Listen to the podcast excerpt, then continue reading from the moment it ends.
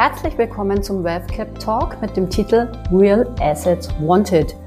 Mein Name ist Sonja Straubinger von WealthCap und ich freue mich, dass Sie dabei sind. Pensionskassen sind ein wichtiger Teil der zweiten Säule der Altersvorsorge. Damit es mit der Altersvorsorge aber bei uns Angestellten auch klappt, brauchen Pensionskassen rentable Anlagemöglichkeiten. Und wenn ich mir meine Anlagen gerade so ansehe, so richtig viel Ertrag ist im Moment nicht drin. Sebastian, ich hoffe, Pensionskassen machen das besser. Ja, Sonja, vielen Dank. Äh, Pensionskassen sind natürlich absolute Profis bei der Kapitalanlage und, und sie haben auch in der Regel Profis wie, wie eine Hypovereinsbank und eine WealthCap an ihrer Seite. Aber klar, es ist aktuell ein ziemlicher Spagat, auch wenn die Zinsen jetzt langsam steigen auf der einen Seite den Erhalt äh, der geleisteten Beträge zu sichern und auf der anderen Seite eben auch angemessene Risiken einzugehen, um in der immer noch anhaltenden Niedrigzinsphase ausreichend Erträge zu erwirtschaften. Ja, und bei diesem Spagat kommen Real Asset ins Spiel. Das kam jedenfalls bei eurer Analyse im Rahmen der WealthCap-Studie raus. Für mich stellt sich nun die Frage, wie es weitergeht. Corona, Inflation, Konjunktur, Geopolitik. Was bewegt aktuell die Investoren bei ihrer Allokation? Und dazu haben wir heute einen Gast, der es genau wissen muss, äh, Dr. Aris Aristido vom Wealth Management der Hypo Vereinsbank. Und von ihm bekommen wir sicher spannende Insights und wir wagen vielleicht auch einen kleinen Blick in die Zukunft. Ja, sehr gerne. Der Aris hat uns auch bei der Stellung unserer Studie sehr wertvolle Praxiseinblicke gegeben und ich bin gespannt, ähm, wie er die Lage einschätzt. Ja, herzlich willkommen, Aris. Freut mich, dass du dir die Zeit nimmst. Du bist ja bei der Hypo Vereinsbank, ich sagte es bereits, äh, für das Wealth Management im Bereich institutionelle Kunden zuständig. Und äh, mich würde interessieren, welche Themen stehen bei denen, deinen Kunden, insbesondere bei den Pensionskassen, aktuell besonders im Fokus?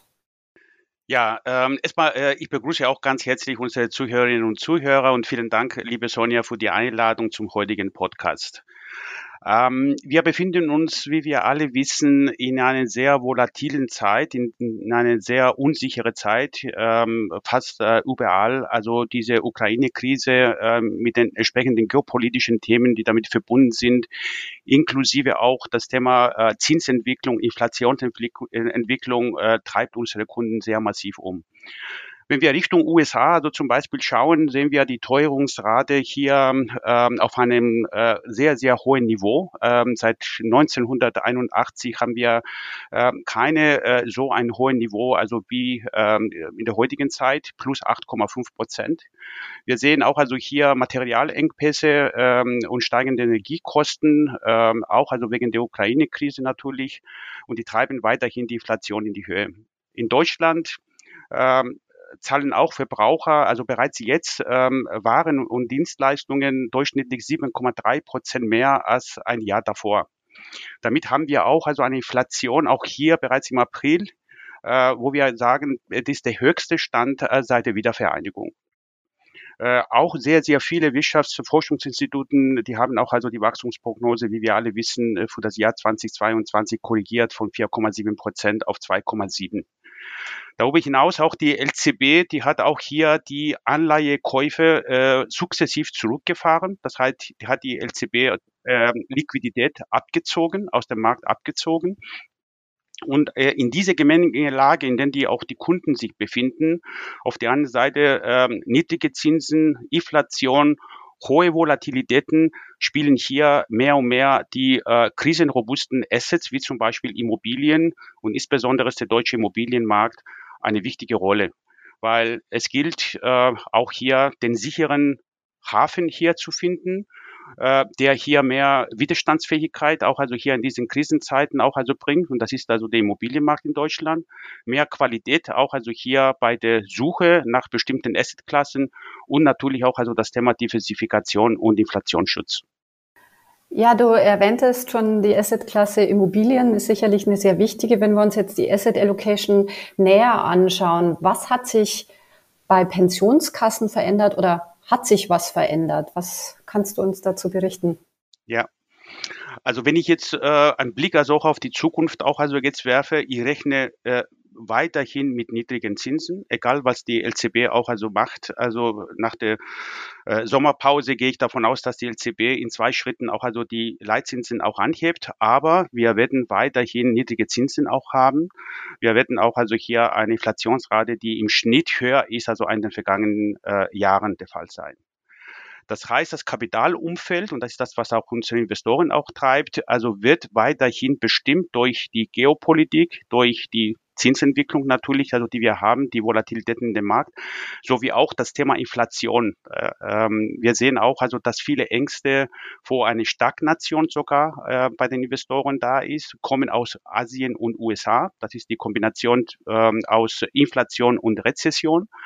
Und deswegen ähm, äh, sind die äh, Investoren, auch die Pensionskassen bereit, mehr Risiken ins Portfolio zu nehmen ähm, weg von Anleihen, die wenig auch also hier Renditen abwerfen und äh, ähm, darüber hinaus also, die wissen auch ganz genau, dass die hochverzinsliche Anleihen, äh, die laufen auch aus in diesem Jahr sowie auch also im nächsten Jahr. Das heißt, die vierprozentige, die fünfprozentige, die laufen aus. Das heißt, die haben auch also die Investoren hier das Wiederanlagerisiko zusätzlich zu der vorhandenen Liquidität, also die hier immer wieder reinfließt aus den Beiträgen.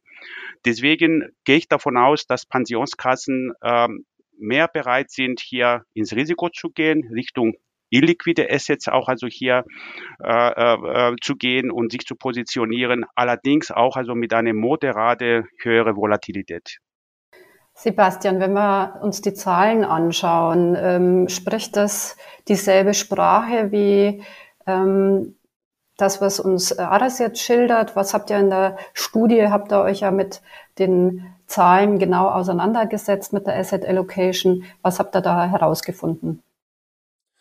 Ähm, ja, Sonja, absolut. Da, äh, das zeigen auch unsere Zahlen, was der, was der Ares hier schulder, schildert.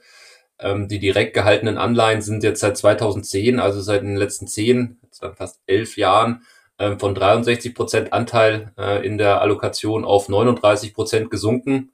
Ähm, gleichzeitig ist die, sind die Aktien ähm, von 2011 bis 2020 von 5 Prozent auf 10,4 Prozent äh, gestiegen, also eine Verdoppelung. Und wenn wir auf die Immobilienquoten schauen, dann sind die von 6,5 Prozent auf 10,7 Prozent gestiegen, haben also die Aktien äh, sogar noch überholt. Allerdings hat sich das in den letzten drei Jahren in etwa auf diesem Niveau auch eingependelt. Das heißt, wenn wir nochmal einen Blick auf die Immobilienquoten werfen, ist dann so, wie Ares es sagt, Real Asset der, oder Real Estate der sichere Hafen. Ähm, sind sie most wanted? Wie würdest du das beschreiben, Sebastian? Ja, also auch wenn das, wir haben jetzt gerade von den prozentualen Anteilen gesprochen, äh, absolut äh, steigen die Zahlen auch weiter. Pensionskassen investieren weiter in Immobilien. Aktuell beläuft sich äh, ihre Allokation in Deutschland auf fast 15 Milliarden. Die Zukäufe erfolgen aber eben proportional äh, zum gesamten Portfolioaufbau, also gleichlaufend. Deshalb ist der Anteil jetzt in, letzten, in letzter Zeit auch stabil geblieben, auch wenn er absolut gestiegen ist. Also aus meiner Schau mindestens wanted. Spielt da die Regulatorik eine Rolle, Ares? Ähm, ja, auf jeden Fall. Ähm, aber regulatorisch ähm, ähm, ist das weiterhin möglich, die Immobilienquote zu dotieren. Ähm, man muss allerdings auch die Einschränkung hier machen, dass einige äh, Versorgungswerke, aber auch Pensionskassen die bereits zugelassene Immobilienquote überschritten haben. Aber die wissen ganz genau, die Pensionskassen, wie dieses ausgewogene Verhältnis auch regulatorisch auch also halten. Ja, und ich äh, bin mir auch 100% sicher, es gibt auch Möglichkeiten, äh, auch also durch die Finanzaufsicht, die auch also bereit ist, auch also bei den Versorgungswerken hier ähm, die zugelassene Immobilienquote äh, zu erhöhen äh, oder in der Anlageverordnung vielleicht mal gibt es auch also Tendenzen, dass man die auch äh, verändert und dass die entsprechenden Quoten auch also angepasst werden der Situation.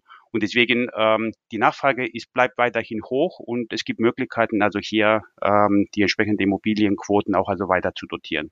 Trotz der äh, letzten hohen Aktivitäten, Investmentaktivitäten der institutionellen Kunden äh, im letzten Jahr und dem Jahr davor. Ja, das bestätigt auch, auch unsere Umfrage, die wir mit dem Umfrageinstitut Civil gemacht haben im Rahmen auch unserer Studie, ähm, dass es eben divers ist. Es gibt Pensionskassen, die ihre, die ihre Immobilienanteile weiter erhöhen wollen. Es gibt auch welche, die es etwas reduzieren wollen. Es hält sich in etwa die Waage und so bleiben wir bei diesem proportionalen Anteil, ähm, den ich vorher erwähnt habe, von den, von den gut 10, 11 Prozent ähm, am Anteil der, der Kapitalallokation. Ihr erwähntet es beide schon. Wir haben ja ein wirklich sehr schwieriges Marktumfeld ähm, im Moment, wo man auch nur ja, ähm, Schätzungen abgeben kann oder Meinungen abgeben kann, wie es weitergeht. Was, was glaubt ihr, wie, wie geht's ähm, am Immobilienmarkt weiter? Also ich bin auch der Meinung, dass auch die, ähm, ähm, dass man auch also hier so ein bisschen vorsichtig sein soll. Äh, aber auf der anderen Seite, äh, wie gesagt, die Pensionskassen, die zahlen in der Regel auch eine lebenslange Rente. Äh, und trotz der äh, niedrigen Zinsen für die Kapitalanlagen müssen sie äh, am meisten, also viele, viele Jahre ihre Zinszusagen auch erfüllen. Das ist der sogenannte Garantiezins oder den Rechnungszins. Ne? Das heißt also, die Real Assets bin ich auch also bezeugt, also dass die weiterhin überproportional allokiert werden, weil eben wenig volatil sind äh, gegenüber den Aktien und äh, aus und zusätzlich also bieten auch also genauso wie die Aktien einen Inflationsschutz.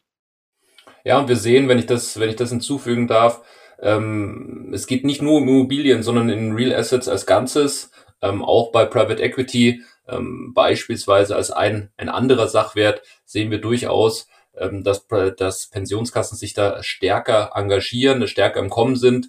Wir haben zwar nicht diese, diese Planbarkeit der Ausschüttungen, was natürlich der Vorteil der Immobilie ist, aber hier kommt halt auch eine gewisse Überrendite ins Spiel, ähm, die das, äh, die das dann ausgleichen kann. Das sind die, das sind die angesprochenen ausgewogenen Risiken, ähm, die ich angesprochen habe. In Vorbereitung unseres Talks habe ich bei Saskia Feil aus dem WealthCap Research nachgehört. Ich wollte wissen, wie bei Pensionskassen die Allokation in Immobilien und in Private Equity aussieht. Und das hat sie mir mitgegeben. Betriebspensionskassen haben aktuell Stand Dezember 2020 14,6 Milliarden Euro ihrer Assets under Management in Immobilien investiert. Die Immobilienquote beträgt somit im Durchschnitt 10,7 Prozent. Nach einem steten Anstieg ist dieser Anteil zuletzt stabil geblieben. Die regulatorische Höchstgrenze liegt bei 25 Prozent für die Pensionskassen. Private Equity steht mit fast 3 Milliarden Euro für etwas mehr als 2 Prozent der Assets under Management der Pensionskassen. Dieses Exposure ist in den vergangenen Jahren kontinuierlich und zum Teil stark gewachsen. 2013 war es eine Milliarde. Ein weiterer Anstieg ist zu erwarten, denn ein Viertel der Pensionskassen möchte in den kommenden Jahren noch stärker in Private Equity investieren. Fand ich spannend. Also ist nicht nur Real Estate, sondern auch Private Equity sehr gefragt. Was macht Private Equity derzeit so attraktiv für Investoren, Aris? Durch die hohe Inflation, also können wir zurzeit also mit den festverzinslichen Anlagen keine positive Realzinsen erreichen. Das ist ähm, einem, ein Fakt und deswegen werden auch also weiterhin auch Private Equities gefragt. Ähm, Private Equity äh, ist ein ähm, Produkt, äh, sage ich mal, wo ich ähm, als Investor in eine Wachstumsstory auf der Ebene eines Unternehmens ähm, äh, investiere, wo ich auch hier ähm, kurzfristig oder langfristig auch hier ähm, äh, nicht zu hohe Volatilitäten gegenüber den Aktienmärkten ähm, ausgesetzt bin. Das heißt also mit anderen Worten, ähm, Private Equity ist wenig korreliert zu anderen liquiden Assetklassen. Äh, es bringt auch also hier das Thema Private Equity ein hohes Renditenpotenzial, wenn ich das richtig mache, wenn ich mich richtig positioniere, auch also in dem Markt mit begrenzten Volatilitäten. Und das sollte auch, also meiner Meinung nach, also als Beimischung auch dienen. Das heißt also auch die die Anlageverordnung lässt auch also hier 10 Prozent zu und viele auch also von den Pensionskassen nutzen diese Gelegenheit auch also hier, insbesondere die großen Pensionskassen, um sich hier in diesem Bereich zu positionieren. Man muss allerdings fairerweise sagen, dass Private Equity kein Selbstläufer ist. Äh, das heißt, äh, es beinhaltet auch äh, unternehmerische Risiken. Ich bin beteiligt im Prinzip auf der Ebene eines Unternehmens. Ähm, ich muss auch also hier den Willen haben, dauerhaft investiert zu bleiben, also nicht nur einmal, und dann am Ende nicht wieder. Ähm, ich muss die eine Expertise also haben innerhalb äh, des Unternehmens äh, äh, zur Verfügung stellen. Auch die branchenspezifische Kompetenz, die muss ich haben. Äh, das heißt mit anderen Worten, äh, äh, es wäre wichtig, auch also hier ein starkes Commitment gegenüber dieser Assetklasse ähm, als Investor hier zu geben, um dauerhaft also erfolgreich hier zu sein. Deswegen sage ich mal, äh, nicht alle Pensionskassen haben auch hier diese Kapazitäten äh, und die sind bereit, auch also hier diese Kosten auch also jetzt in Kauf zu nehmen, um das Know-how auch hier bei sich aufrechtzuerhalten. Äh, und äh, sind leider auch also einige von den kleineren Pensionskassen sind etwas zurückhaltend, was das Thema Direktinvestment auf Ebene eines Unternehmens angeht. Ja, und hier ähm, kommen Ares ja auch Fonds im Private Equity Bereich, Fund-of-Fund-Strukturen ähm, auch zum Tragen, äh, weil sie die Risiken über ein, einzelne, einzelne Unternehmen über ein sehr breites Portfolio streuen können und zum anderen, weil wir eben die angesprochene Fachkompetenz dann auch über verschiedene Branchen und Geschäftsmodelle bündeln können. Ähm, das heißt also, die Investoren müssen sich am Ende um wenig selbst kümmern und haben noch eine breitere Diversifikation ähm, auch über unterschiedliche Geschäftsmodelle, Branchen, Regionen und wie du auch angesprochen hast, meines Erachtens sehr, sehr wichtig, ähm, über Anlagezeitpunkte, unterschiedliche Anlagezeitpunkte, um auch unterschiedliche Wirtschaftszyklen auch abzubilden, sozusagen dieses Vintage Investing über wirklich eine sehr, sehr lange Phase zu betreiben. was ich noch ergänzen möchte, ist, dass wir auch eben im, im Bereich von Private Equity ähm, regelmäßig Untersuchungen zum Performance-Potenzial äh, in diesen unterschiedlichen Wirtschaftszyklen und Kapitalmarktszenarien auch durchführen. Und äh, da haben wir ein klares Ergebnis, ähm, wirklich auch über lange Zeiträume herausgearbeitet.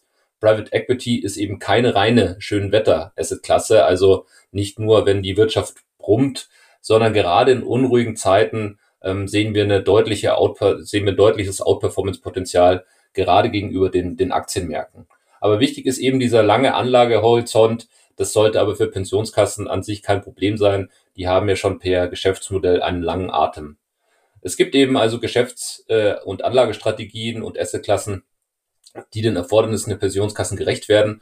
Und ähm, wir sind davon überzeugt, dass Immobilien und Private Equity definitiv dazugehören. Ein Knackpunkt bei Private Equity, zumindest hatte ich das so verstanden, ist ja bei den Pensionskassen noch, dass sie vor allem stetige, gut prognostizierbare Erträge brauchen und favorisieren. Aris, ähm, es lässt sich ja mit Private Equity nur so bedingt abbilden. Wie siehst du das?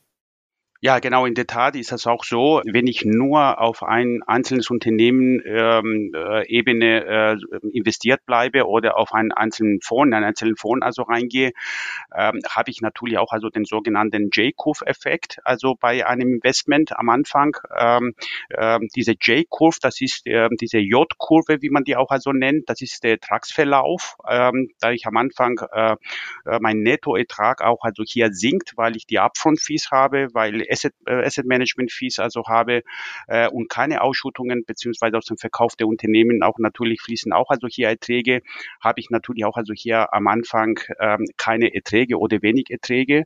Ähm, die Lösung dazu ist, dass ich auch also als Investor zeitlich eine Diversifikation auch also hier über äh, mehrere Jahre auch also äh, Vintagers auch äh, investiere und dass ich äh, zu unterschiedlichen Zeitpunkten äh, in mehreren auch also Private Equity Unternehmen äh, investiert bleibe und äh, kann ich auch also hier durch die Streuung in unterschiedlichen Fonds mit unterschiedlichen Strategien Strategien äh, einen sogenannten äh, J-Curve-Effekt auch sozusagen glätten. Ähm, und wie gesagt, am besten also ist geeignet äh, Portfolios, also äh, Fonds, die zeitlich über Branchen, Regionen, äh, also sozusagen dreidimensional investieren. Damit habe ich im Prinzip einen stetigen, nachhaltigen Ertrag und äh, vermeide ich auch, also wie gesagt, also hier den, äh, den fällenden Ertrag, den ich auch also jetzt äh, habe, wenn ich also wie gesagt einmalig hier im Private Equity äh, investiere. Ne, und ähnliche Vorteile können eben auch, auch Immobilienfonds äh, abbilden, ähm, die auch eine Diversifikation dann eben zulassen, dass ich eben nicht ein großes Geschäftshaus an einem Standort kaufe, ähm, sondern eben über Fonds in mehrere in, an mehreren Standorten investieren kann, ähm, auch zu unterschiedlichen Zeitpunkten investieren kann, äh, wenn ich in mehrere Fonds investiere. Und auch hier äh, kommt natürlich der, der schon mehrfach angesprochene Verwaltungs- und Managementaufwand äh, auch zum Tragen ähm, es ist ein komplexes Geschäft, wird immer komplexer in diesen, in diesen unruhigen Zeiten, die wir angesprochen haben. Dafür benötigt es Kapazitäten und Kompetenzen, die nicht zu unterschätzen sind. Und auch hier ähm, sind, sind Fonds, Fondsprofis, denke ich, eine große Hilfe. Ja, vielen Dank an euch beide. Eine letzte Frage habe ich noch an dich, Aris. Was empfiehlst du, was empfiehlt die Hypovereinsbank derzeit den Investoren? Ja, das ist eine gute Frage. Äh, wir empfehlen natürlich unsere Kunden äh, einfach äh, in Ruhe zu bewahren, einen kühlen Kopf zu bewahren und möglichst in eine breite Diversifikation in vielen Assetklassen, also hier investiert zu bleiben. Natürlich, also haben wir den Teil des der westverzinslichen Investments haben wir also hier ähm, gesehen in der letzten Zeit, dass die keine auskömmliche Renditen abwerfen.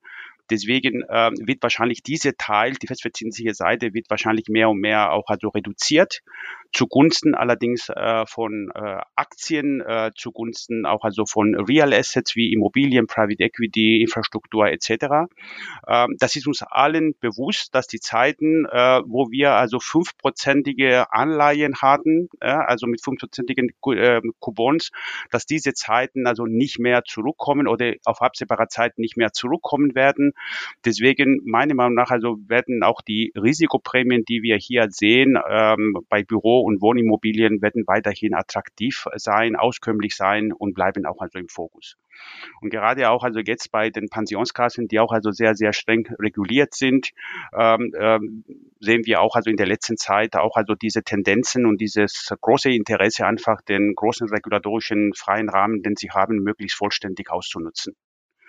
Ähm, einen Rat allerdings hätte ich auch also hier, ähm, ich würde auf jeden Fall unsere Kunden, unsere Pensionskassen und so weiter immer wieder raten, ganz genau auf die Ankaufspreise der Investments hinzuschauen, insbesondere in den illiquiden Bereich, auch speziell also Richtung Immobilien.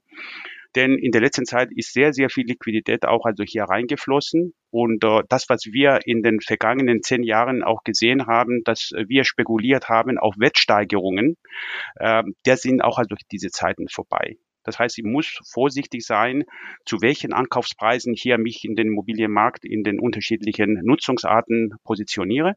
Aber hier ähm, haben wir auch eine ganze Menge auch professionelle Anlageberater, Asset Manager am Markt, also die unsere Kunden, Pensionskassen auch äh, begleiten. Ähm, und äh, deswegen wird das auch darauf ankommen, äh, welchen Partner hier, welchen professionellen Anlageberater suche ich aus, wo welches Investment in der Zukunft.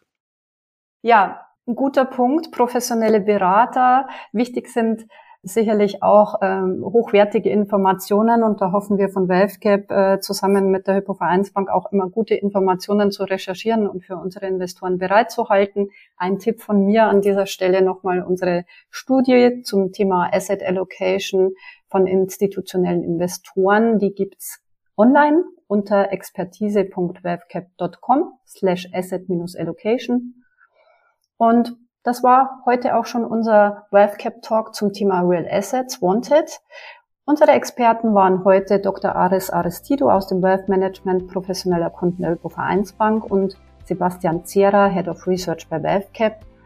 Und ich darf mich verabschieden an der Stelle. Mein Name ist Sonja Straubinger und ich freue mich aufs nächste Mal.